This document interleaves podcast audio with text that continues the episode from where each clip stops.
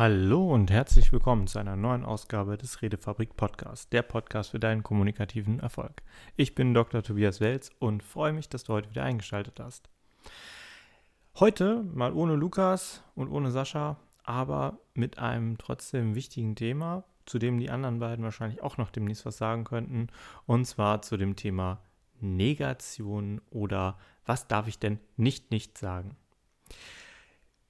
Es gibt im Grunde genommen mit Negationen ein kleines Problem. Und zwar Negation, das wird auch sehr häufig in der Kommunikation gesagt, versteht das Gehirn nicht ganz so, wie es eigentlich sollte.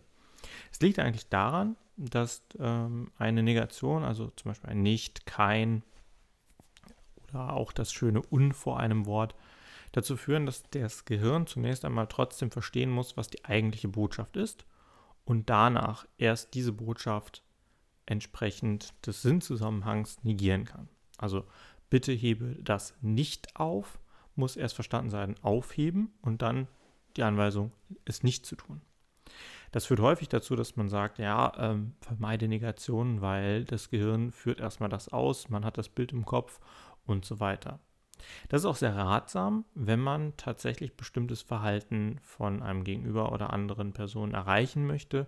Zum Beispiel die Wiese nicht betreten ist ein, eine schlechte Aufforderung, während bleiben Sie auf den Wegen die bessere Aufforderung wäre, weil es gar nicht erst in den Kopf setzt, dass man auf die Wiese gehen könnte. Allerdings ist unser Gehirn durchaus in der Lage, natürlich den Sinnzusammenhang zu verstehen. Es geht in dem Fall vor allem darum, Bilder zu erzeugen. Wenn ich ein bestimmtes Bild im Kopf habe und Bilder erzeuge, dann ist die Frage, geht es nicht auch ohne diese Negation? Kann ich ein Bild im Kopf erzeugen, das ich möchte, sodass ich gar keine Notwendigkeit dazu habe, etwas zu negieren? Wie es im Beispiel eben war, bitte auf den Wegen bleiben, statt nicht auf die Wiese gehen. Natürlich hängt es sehr, sehr stark auch davon ab, ob ich überhaupt diese Aussage, die ich da treffe, so wie ich sie sage, negieren möchte. Also kein nicht wirklich nur dann zu verwenden, wenn das gesamte drumherum dadurch wirklich verständlicher ist. Man entwickelt so ab dem dritten bis vierten Lebensjahr die Fähigkeit, tatsächlich den Syntax so zu verstehen, dass man das nicht nachvollziehbar für das Gehirn nachvollziehbar auf das Gesagte anwenden kann.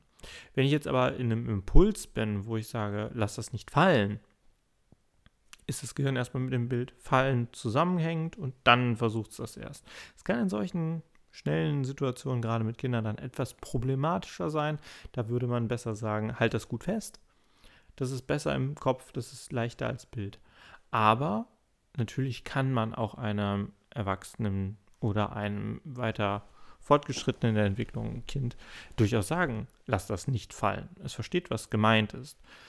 Wenn dieses Bild, das man verursacht, dann einfach nur festgesetzt wird, dann kann man schauen, dass man vielleicht sogar die richtigen Worte findet, weil die richtigen Bilder zunächst drin sind. Also, wenn ich möchte, dass jemand sich über etwas freut, dann sollte ich natürlich sagen, ich freue mich mit dir. Wenn ich möchte, dass er sich nicht freut, dann sollte ich nicht sagen, ich möchte nicht, dass du dich freust. Die Freude ist trotzdem als Bild da. Damit kann man auch ein bisschen spielen. Wenn ich, wenn ich jetzt stattdessen, ich möchte, dass du dich nicht freust, wenn ich jetzt stattdessen sagen könnte, ich möchte, dass du leidest oder ich möchte, dass du äh, ein schlechtes Gefühl hast, ist das wieder eine andere Nummer. Aber das Nicht-Freuen, das ist eigentlich zunächst einmal der erste Impuls wieder freuen. Das heißt, wenn man schlechte Botschaften rüberbringen möchte, kann man auch tatsächlich positiv besetzte Worte nehmen und diese negieren. Das schwächt das Ganze ein bisschen ab von dem, was man da so tut. Nichtsdestotrotz, grundsätzlich, wenn man möchte, dass Anweisungen gefolgt wird, versuchen am besten eine positive Formulierung zu suchen. Eine Formulierung, die ein Bild ist, die emotional ein Bild erzeugt, weil das Gehirn erst einmal dieses Bild versucht hervorzurufen, bevor es den Syntax, oh, ich muss es negieren, anwenden kann. Also am sinnvollsten ist es genau dann, wenn man wirklich nur abstrakte Wörter negieren möchte. Ein Beispiel ist Innovation. Eine Innovation ist erstmal ein Wortkonstrukt, Und dieses Wortkonstrukt ist kein wirkliches Bild, weil das Konkrete, das, was man sich darunter vorstellen kann, muss erst aufgerufen werden. Das heißt, bei solchen Begriffen ist eine Negation tatsächlich, weil selbst der Begriff ohne Bild wirklich da ist, zunächst einmal sinnvoll. Das war nicht innovativ, da kann sich jeder was drunter vorstellen, aber es führt halt auch zu keinem Schaden, wenn jemand das nicht später einsetzt. Für den Alltag, für dich vielleicht als Tipp zum Mitnehmen, bei Verneinungen einfach darauf achten, ob man mit dem was man sagt, ein Bild im Kopf des anderen erzeugt und ob man dieses Bild tatsächlich so wählen möchte, weil erst der kognitive Teil des Gehirns diese Negation dann anwenden muss und diese Verneinung dann umsetzen kann, während es vielleicht mit einer positiven Formulierung schon direkt das ist, was du möchtest.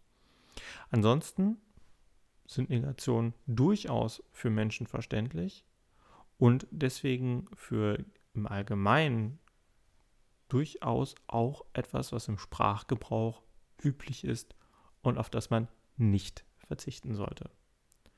Ich wünsche euch einen schönen Tag, Abend oder was auch immer es gerade ist, während ihr das hier hört. Und wünsche euch natürlich wie immer viel kommunikativen Erfolg.